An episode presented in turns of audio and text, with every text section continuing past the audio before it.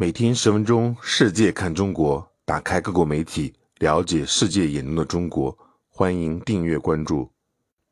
韩联社九月十五日报道，韩国国防部十五日表示，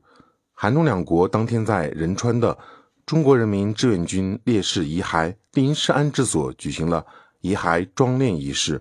向中方送还八十八位志愿军烈士遗骸和相关遗物。装殓仪式由国防部国际政策官金相镇和中国退役军人事务所副部长常正国共同主持，韩国遗骸发掘鉴识团和中方人员出席仪式。韩国外交部第二次官李杜勋和常正国将于十六日共同见证今日装殓的第九批遗骸移交中方。韩国秉承国际法精神和人道主义原则。从二零一四年至二零二一年，先后向中方移交八批，共八百二十五位在韩中国人民志愿军烈士遗骸。另据中华人民共和国空军新闻发言人申进科表示，